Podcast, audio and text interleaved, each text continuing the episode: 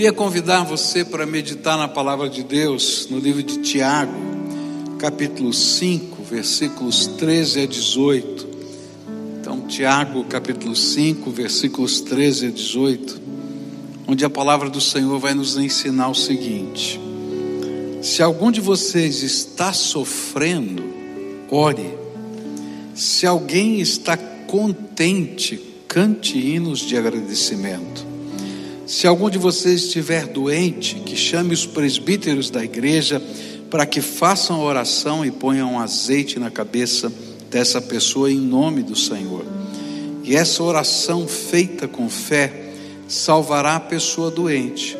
O Senhor lhe dará saúde e perdoará os pecados que tiver cometido.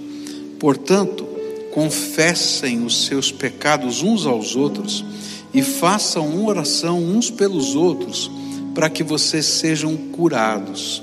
A oração de uma pessoa obediente a Deus tem muito poder.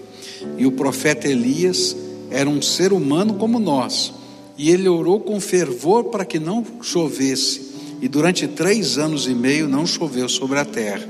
E depois orou outra vez, e então choveu, e a terra deu a sua colheita. Pai querido, nesta hora tão preciosa, em que a gente tem a alegria de poder estar com alguns irmãos aqui no templo e tantos outros espalhados pela face da terra através dos meios de comunicação. Que o Senhor não apenas nos ajude a compreender as palavras do texto bíblico, mas que o Senhor aplique a mensagem delas ao nosso coração. Como precisamos do Senhor. Vem, Espírito Santo, vem sobre nós e revela a tua vontade sobre nós. É aquilo que oramos em teu nome. Amém e amém. Essa semana eu tive a curiosidade né, de começar a ler alguns sermões que foram pregados na, em 1917, no meio da pandemia de influenza né, espanhola, da gripe espanhola. E eu achei muito interessante a gente ler aqueles sermões antigos, né, mais de 100 anos, numa, num contexto muito parecido que a gente está vivendo aqui hoje. E uma das coisas que deu para perceber na leitura desses sermões, e depois de estudar alguns outros textos históricos que falavam de outros momentos como esse, que a humanidade atravessou situações assim, foi que de tempos em tempos, Deus, na sua soberania, Ele permite que algumas coisas aconteçam na terra, para que nós possamos entender e compreender que sem Ele nada funciona.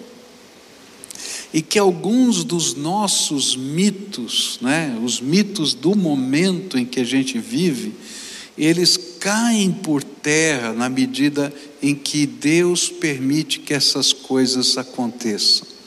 Então eu estava lendo aqueles sermões, né, e estava vendo ah, alguns dos pregadores ali falando sobre os mitos do seu tempo, né, mitos que eram daquela geração e que não são mais da nossa geração é, e que Deus estava destruindo todos aqueles mitos, todas aquelas ideias que começavam a florescer na terra e que depois até geraram a Segunda Guerra Mundial, que era a ideia de que a raça branca ariana era mais forte, não é, do que qualquer outra raça, inclusive os negros.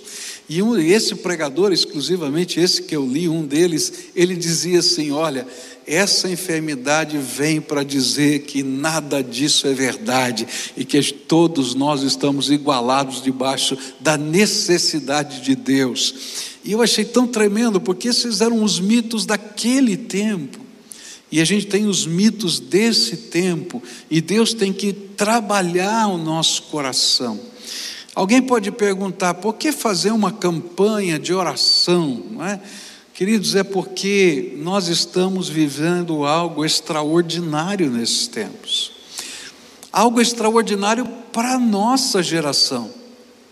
Não quero dizer para a humanidade, a humanidade já passou por coisas semelhantes, mas a nossa geração, nesse tempo que a gente está vivendo, nós nunca vimos isso.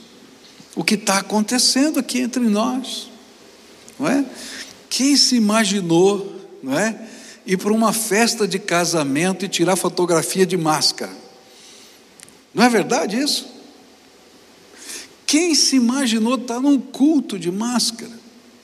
Quem se imaginou é, ficar trancado né, dentro das limitações do, do que é possível, dentro de casa, quase um ano, ou mais de um ano, melhor dizendo.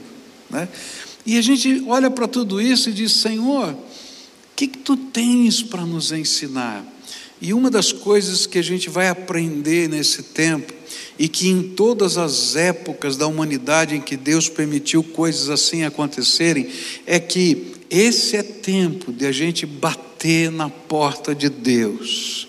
E esse é tempo de a gente deixar os nossos mitos, o nosso orgulho e entender que dependemos dele e que sem ele nada podemos fazer. Por isso eu queria estudar agora Tiago, porque Tiago ele está ensinando para a gente o que significa a dinâmica da oração. Nós estivemos algumas semanas atrás estudando orações da Bíblia e agora nós vamos estudar textos que nos ensinam sobre a oração. E a informação que nós temos daquela época, que chegaram até nós, falam de Tiago como um homem dedicado à oração. Alguns testemunhos da vida de Tiago diziam, essas testemunhas diziam que os joelhos deles, dele eram calejados pelos longos períodos em que eles ficavam dobrados em oração. E é por isso que Tiago começa o seu livro falando sobre oração e termina o seu livro falando sobre oração. Lá no capítulo 1, versículo 5, ele começa dizendo assim: Ora, se algum de vós tem falta de sabedoria, peça a Deus, que a todos dá liberalmente e não censura, e ser-lhe-á dada. Peça, porém, com fé, não duvidando, pois aquele que duvida é semelhante à onda do mar, que é sublevada e agitada pelo vento. Ele começa dizendo: olha, o negócio é o seguinte: ore pedindo sabedoria, mas olha como você ora. Ora crendo que você está chegando lá no trono e que Deus vai ouvir a sua oração, porque senão essa oração não funciona, se você não crê que está chegando lá.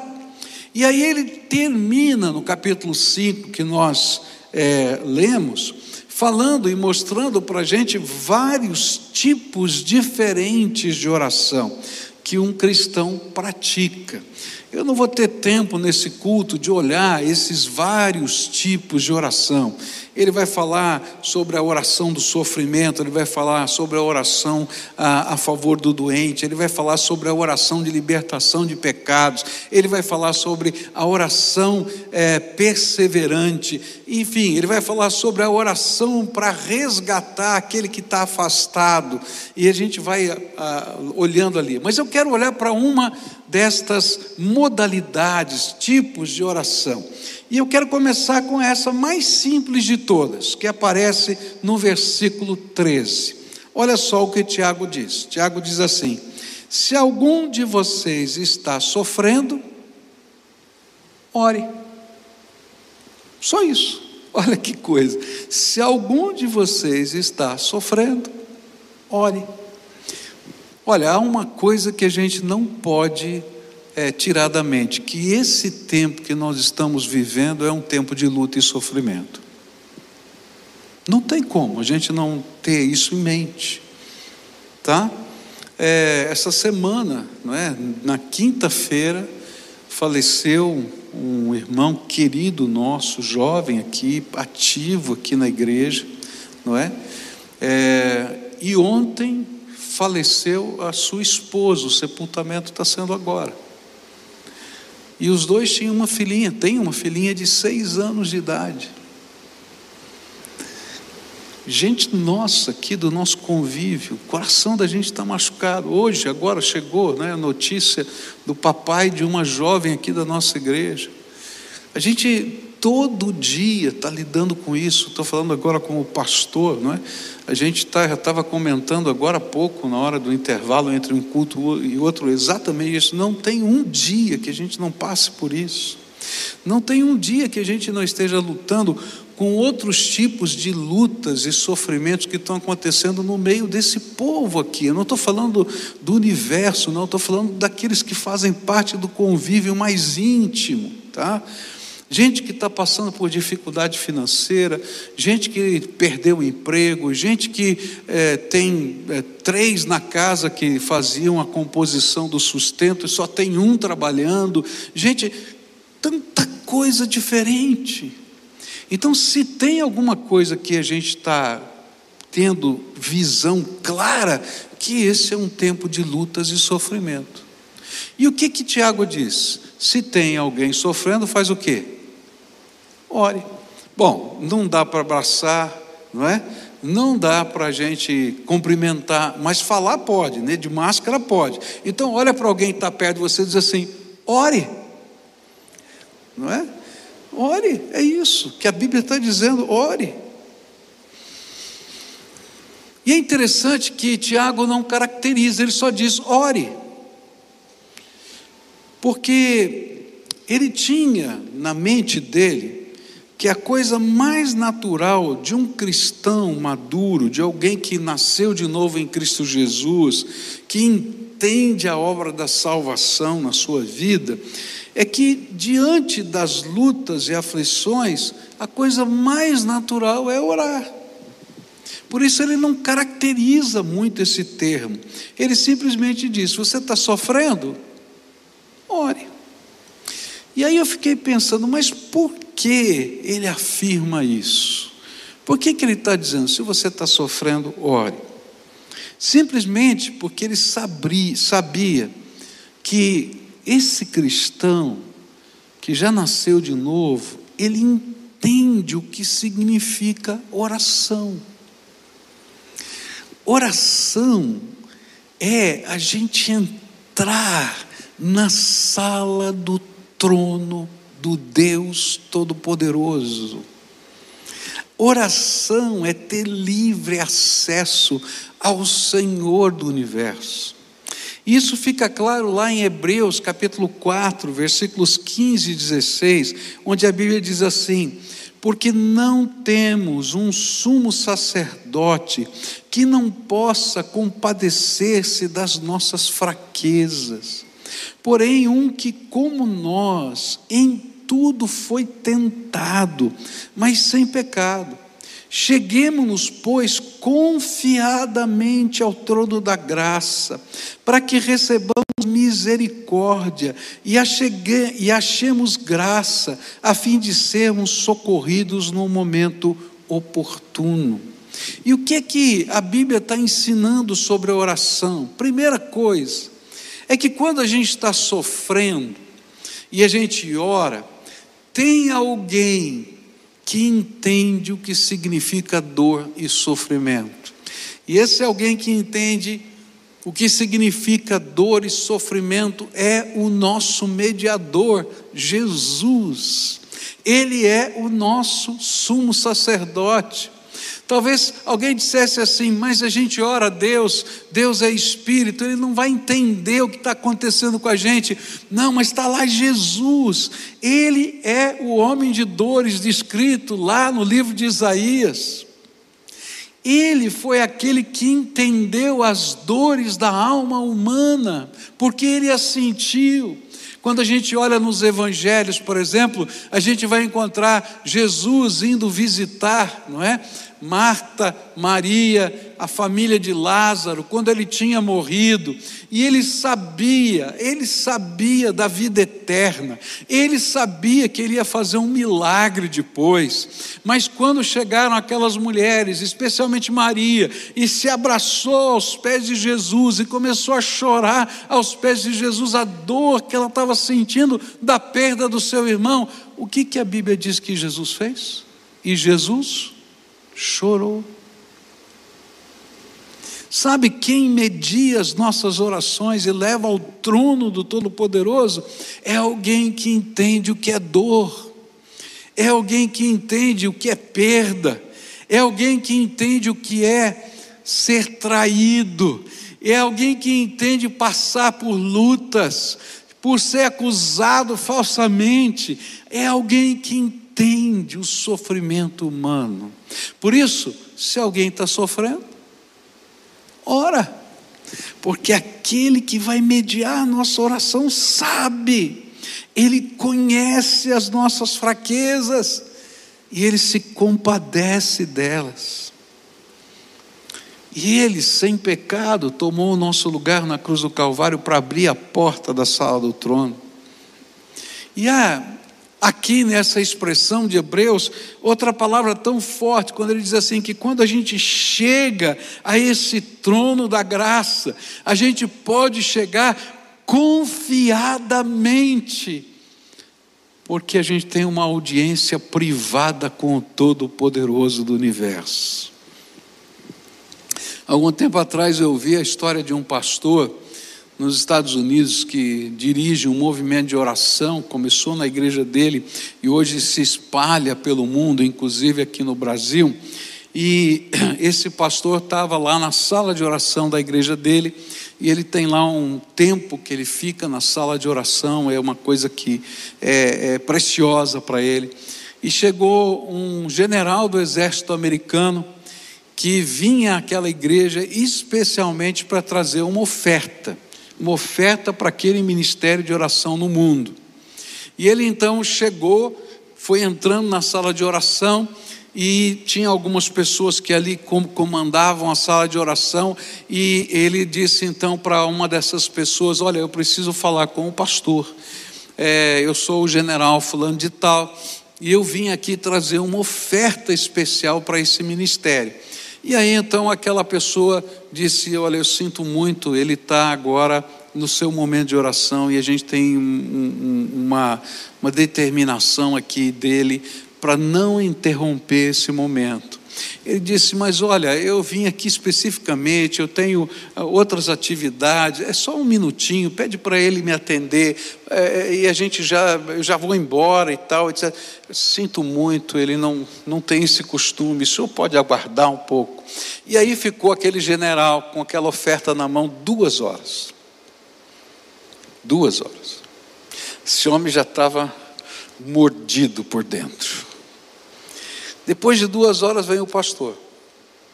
Chega com um sorriso e diz: Meu irmão querido, irmão me desculpe não poder atendê-lo antes, mas eu estava em audiência com o Todo-Poderoso Senhor do Universo, imperador de todas as coisas, e eu não podia interrompê-lo. Ele é o Senhor de tudo. Em que eu posso ajudá-la? Naquela hora, aquele general começou a se quebrantar porque ele estava começando a entender o que significava oração. Você tem uma audiência com o Todo-Poderoso Senhor do universo, imperador de todas as coisas, e você tem livre acesso à sala do trono. É isso que é oração. E quando a gente chega lá, quando a gente chega lá, a gente vai descobrir uma coisa tremenda, porque a gente começa a olhar, quando a gente adentra a sala do trono, a gente começa a olhar a vida na perspectiva do trono. Muda a nossa perspectiva. Muitos de nós estamos olhando a vida na perspectiva dos nossos próprios olhos. E às vezes a gente não consegue lidar com as coisas que estão acontecendo, porque a gente não consegue entender a vida na perspectiva do trono. E quando a gente entra na sala do trono, a gente vai descobrir que esse todo-poderoso Senhor do universo, ele não tem obrigação nenhuma de responder favoravelmente às nossas orações. Tem muita gente que imagina que Deus é o gênio da lâmpada, escravo da lâmpada, que se eu souber esfregar a lâmpada certinho, ou seja, orar do jeito certo, tá? Ele é obrigado, não é? a fazer o que eu quero. Mas quando eu entro na sala do trono, e eu vejo os anjos e os serafins cobrindo o seu rosto, cobrindo os seus pés, e a glória do trono, muda a minha perspectiva. Ele é o Senhor de todas as coisas. Então o que, que eu vou fazer lá? Se Ele é o Senhor de todas as coisas. E aí o livro de Hebreus vai ensinar para a gente o que a gente vai fazer lá. Sabe o que a gente vai falar lá? A gente vai dizer para esse Deus Todo-Poderoso, quando a gente está sofrendo, que Ele tenha dois sentimentos a nosso favor, que está lá em Hebreus. Senhor, tenha misericórdia. Sabe o que é misericórdia? A palavra misericórdia é que o Senhor não nos dê o que nós merecemos. Porque se Deus nos desse o que a gente merece, estava todo mundo no inferno. Misericórdia, Senhor, retém a tua mão. Senhor, tira de sobre nós isso que está acontecendo, esse peso. Sabe, quando a gente entra no trono da graça, a gente vai olhar para esse Deus soberano, todo-poderoso e vai gritar como Bartimeu gritou, lembra de Bartimeu andando lá naquele caminho, estava lá no meio do caminho de Jericó, e Jesus passa por ele, e quando ele ouve aquele alvoroço de Jesus passar por ele, ele se coloca de pé, levanta suas mãos e começa a gritar: Jesus, filho de Davi, tem misericórdia de mim, Jesus, filho de Davi, tem misericórdia de mim, Jesus, filho de Davi. E as pessoas dizem: cala a boca, cego. Para com isso, ele não para. Jesus, filho de Davi, tem misericórdia de mim. E Jesus para a sua jornada e tem misericórdia daquele cego e o cura. Sabe o que a gente faz quando a gente entra na sala do, do trono e está sofrendo? A gente é como Bartimeu, querido. A gente se levanta para gritar: Jesus, filho de Davi, tem misericórdia de mim, intercede por mim ao Pai e derrama graça sobre a minha vida. E a segunda coisa que a gente vai pedir que suscite no coração de Deus não é somente o sentimento de misericórdia, mas é o sentimento de graça e graça é uma palavrinha que significa favor que eu não mereço. E a gente vai pedir, Senhor, não apenas misericórdia, não apenas retira a mão pesada, não apenas suspende, mas, Senhor, derrama algo novo, derrama algo do teu amor, derrama algo da tua graça, desse favor que eu não mereço. E a gente está lá na sala do trono.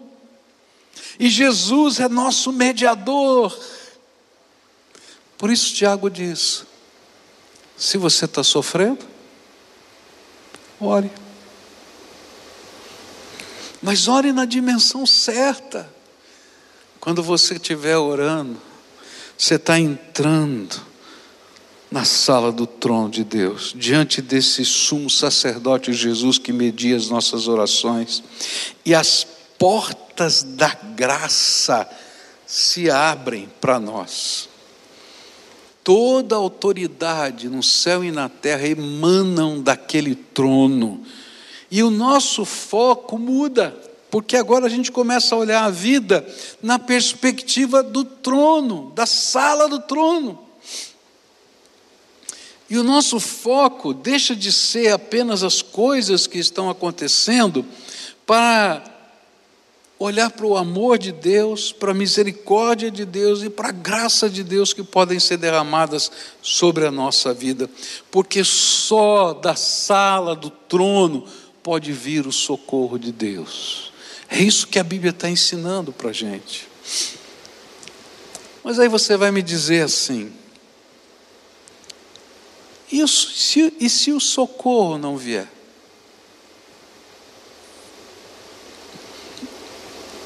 E se o socorro não vier? Orei tanto para que alguém não morresse, morreu. Orei tanto por uma cura. Orei tanto para que não tivesse que passar por uma situação assim. E aí, como é que a gente lida com essas coisas?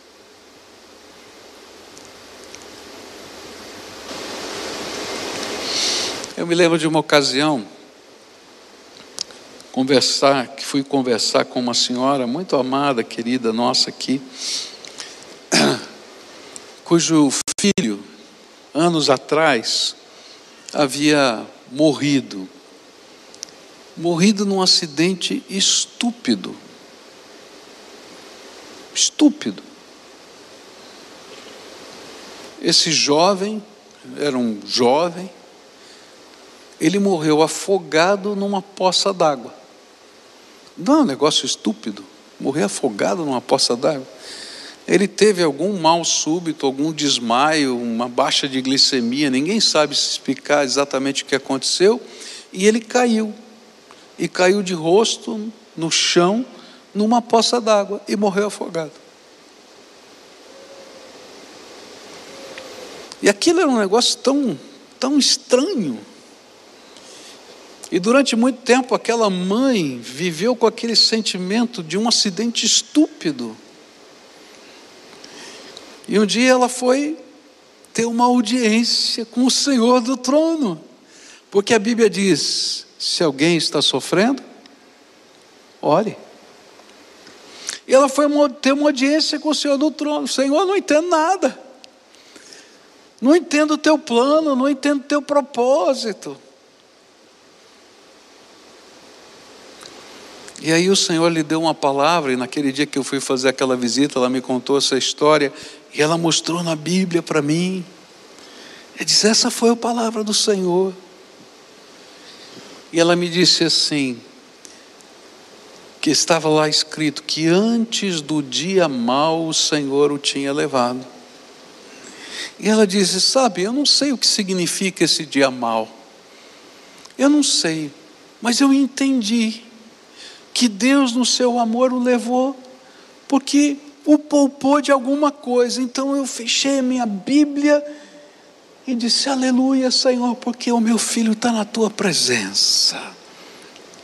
E sabe, a perspectiva dela mudou, porque a perspectiva que antes estava na poça d'água, agora estava na eternidade, na glória de Deus.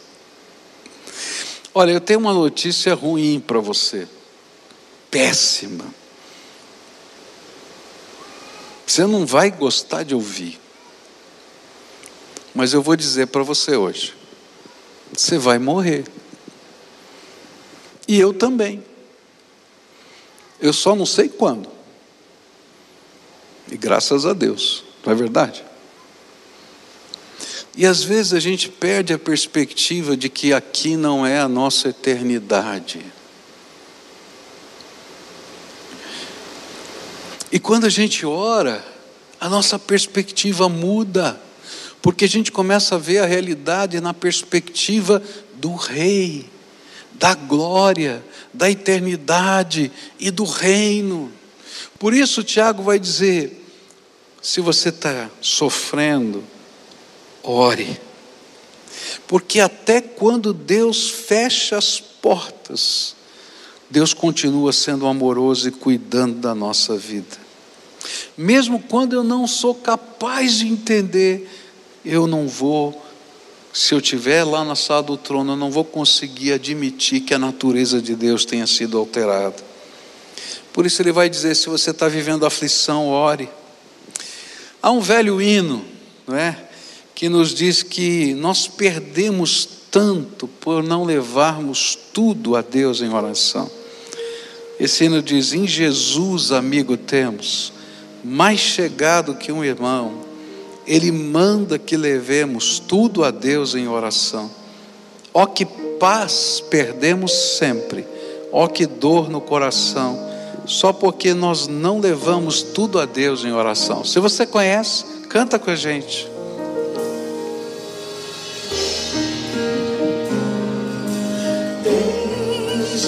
Dos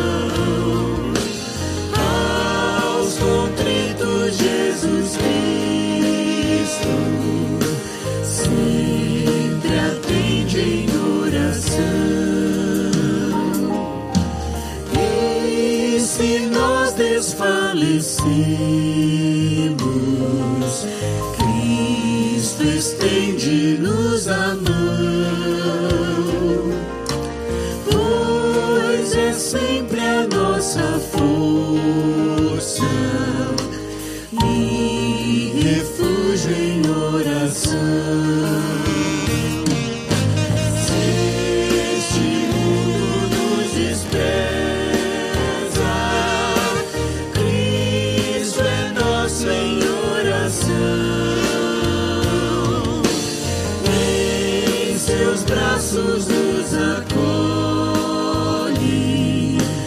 e nos dá consolação.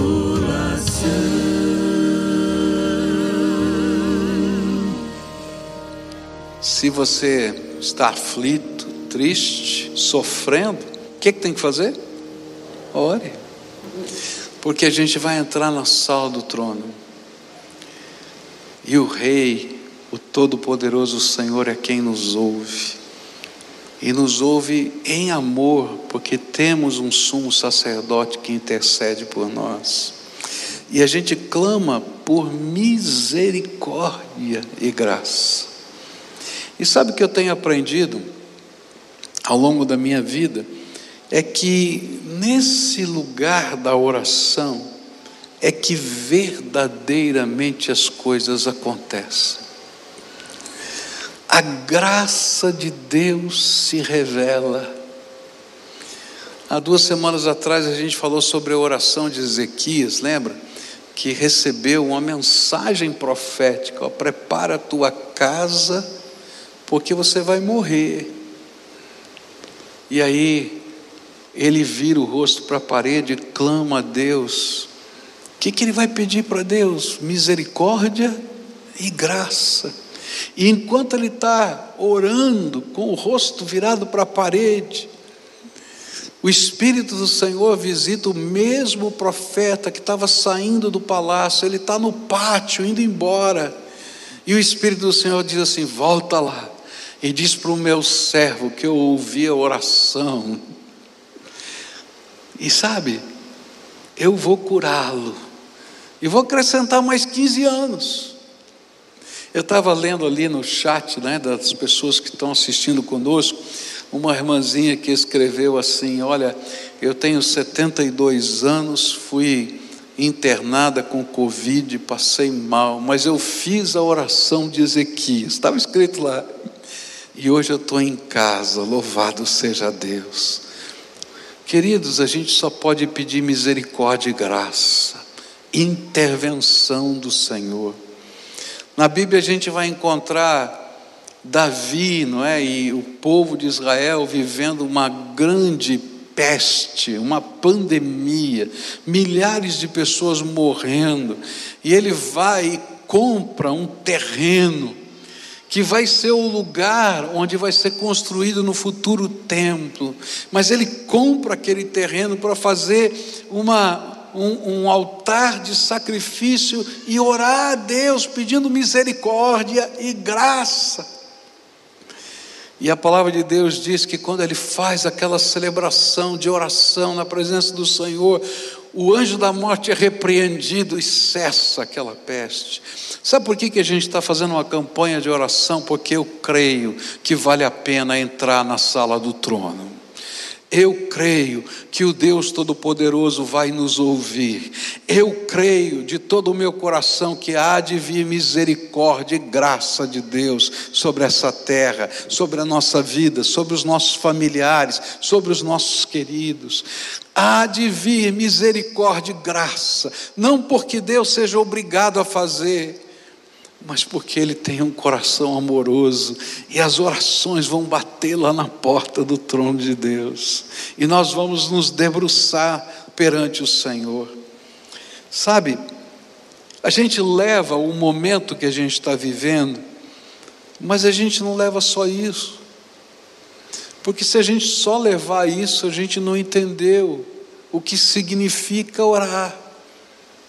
A gente leva a nossa vida inteira e diz para ele: Senhor, pode mudar a minha perspectiva de vida, pode mudar os meus valores, pode mudar aquilo que talvez esteja no meio do meu viver, que seja a razão porque o Senhor permitiu que coisas assim acontecessem. Por que será de tempos em tempos coisas assim acontecem exatamente quando o orgulho humano se dispõe? Desponta de uma maneira tão rebelde contra os valores de Deus. O mundo de hoje se chama pós-cristão. Já dá para pensar um pouquinho, né? Está na hora da gente dizer: Senhor, sem o Senhor não dá e não funciona na nossa vida. Mas quando a gente bate na porta do trono, milagres de Deus acontecem. Coisas de Deus de misericórdia e graça começam a acontecer. E aí a gente pode dizer: Senhor, obrigado, porque eu consigo ver a vida na perspectiva do trono. Mas apesar de o Senhor não ter obrigação nenhuma, porque eu sou um pecador, eu vejo a tua graça e a tua misericórdia todos os dias na minha vida todos os dias na minha vida. Nessa manhã eu queria orar com você e queria que a gente pudesse chegar na sala do trono. A gente vai ter uma audiência agora, está marcada. Nós vamos adentrar a presença do Deus Todo-Poderoso. Do trono dele emana todo o poder e autoridade.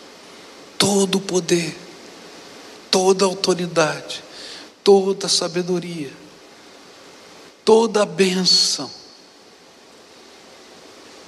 Eu tenho estudado toda terça-feira pelas mídias sociais, pela televisão, o livro de Efésios. Semana passada, às sete horas, a gente tem esse encontro eu estudei a oração de Paulo, no capítulo 1, onde ele fala: Senhor, revela, ilumina os olhos dessa gente, para terem a, o entendimento da plenitude de Jesus. Quem é Jesus? Quem é o poder dele? Que eles conheçam o poder da ressurreição que está operando em nós. Que eles conheçam a grandeza da herança dos salvos. Sabe, a gente só consegue enxergar essas coisas quando a gente, quando a gente entra na, na sala do trono. E aí a nossa vida muda de perspectiva. E o trono deixa de ficar só lá e passa a ser colocado dentro de nós. E a gente tem prazer de receber o Rei dos Reis e Senhor dos Senhores. Eu queria convidar você para ficar de pé e a gente vai adentrar na presença do Senhor agora em oração. Nós vamos orar. Nós vamos orar por pessoas que estão sofrendo. Começando por aqueles que estão aqui, começando por outros que estão nos assistindo agora. Orar por pessoas que perderam entes queridos.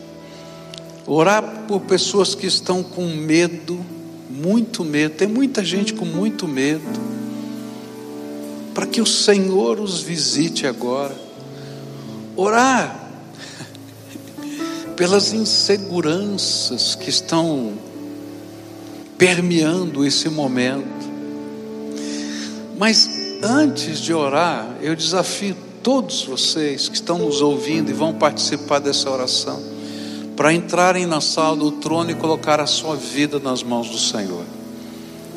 Diga, Senhor, eu estou entrando na sala do trono não como quem merece algo, mas como quem está tremendamente carente da tua misericórdia, da tua graça. E eu vim aqui me colocar debaixo da tua autoridade e pedir para o Senhor fazer o que precisa fazer na minha vida, mudar o que precisa mudar, para que eu possa andar no caminho que o Senhor preparou para mim. Com a porta aberta ou com a porta fechada, porque eu quero o Senhor me guiando, seja quando venha maná do céu ou quando venha o leite e mel da terra prometida. Eu quero aprender a andar com o Senhor. E aí sim, nós vamos colocar o nosso medo, o nosso sofrimento, a nossa dor, a daquelas pessoas que nós amamos, das pessoas que que estão vivendo momentos tão difíceis. E algumas vezes, enquanto a gente estiver orando por elas, pessoas outras, o Senhor vai dizer: Ok, eu vou abençoar, mas eu vou usar os seus lábios, vou usar as suas mãos, vou usar sua vida. E a gente vai, como emissário de Deus, abençoar. Essa semana eu ouvi uma história tão bonita, não é? De uma família passando necessidades e orando, e toda a célula orando, pedindo resposta de Deus. E havia uma preocupação em especial, que era a prestação da casa, que se atrasa, perde a casa. E aí alguém que não sabe de nada liga para um dos líderes dessa célula e diz: "Olha, Deus tocou o meu coração e o coração do meu esposo. Nós queremos ajudar uma família que tem alguma prestação que não pode parar de pagar e que a gente quer pagar por eles. E nós temos colocado um voto de colocar isso por um ano. Você conhece alguém? Porque Deus está me incomodando. E aí, o pessoal da célula disse: Nós conhecemos. Nós estamos orando por isso.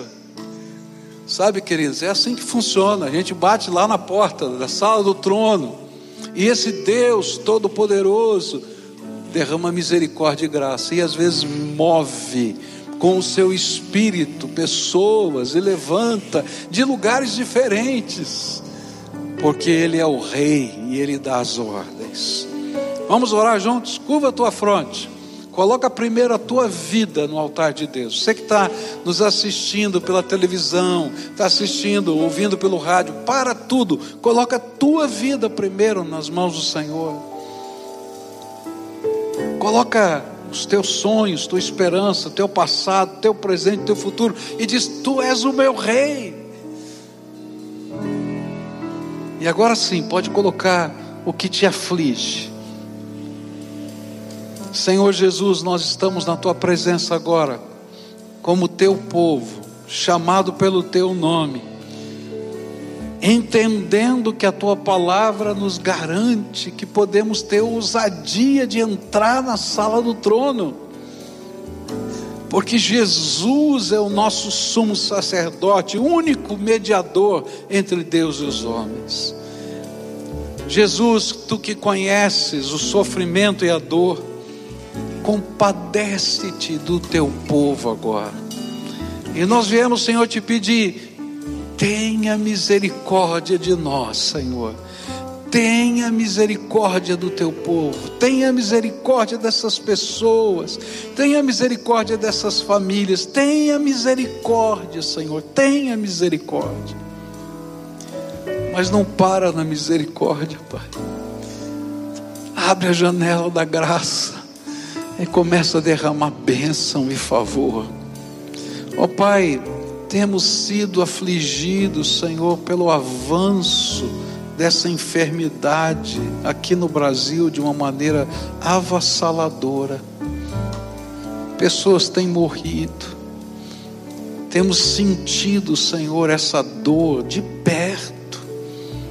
Tenha misericórdia, Senhor, da nossa nação. Tenha misericórdia desse mundo. Tenha misericórdia, Senhor. Mas não apenas misericórdia, derrama a tua graça sobre nós. Ó oh, Pai, tem gente passando por aflições de falta, de necessidade, Senhor. Tenha misericórdia, Senhor. E coloca a tua graça, Senhor, para que nos reinventemos, mas coloca a tua graça para que sejamos uns com os outros abençoadores. Aqueles que, sendo abençoados pelo Senhor, abençoam. Escuta, Deus, a nossa oração. Escuta, Deus. Batemos com ousadia na tua presença, na porta da graça, e pedimos: derrama sobre nós a tua bênção. É aquilo que oramos em nome de Jesus. Amém e amém. Canta conosco essa canção.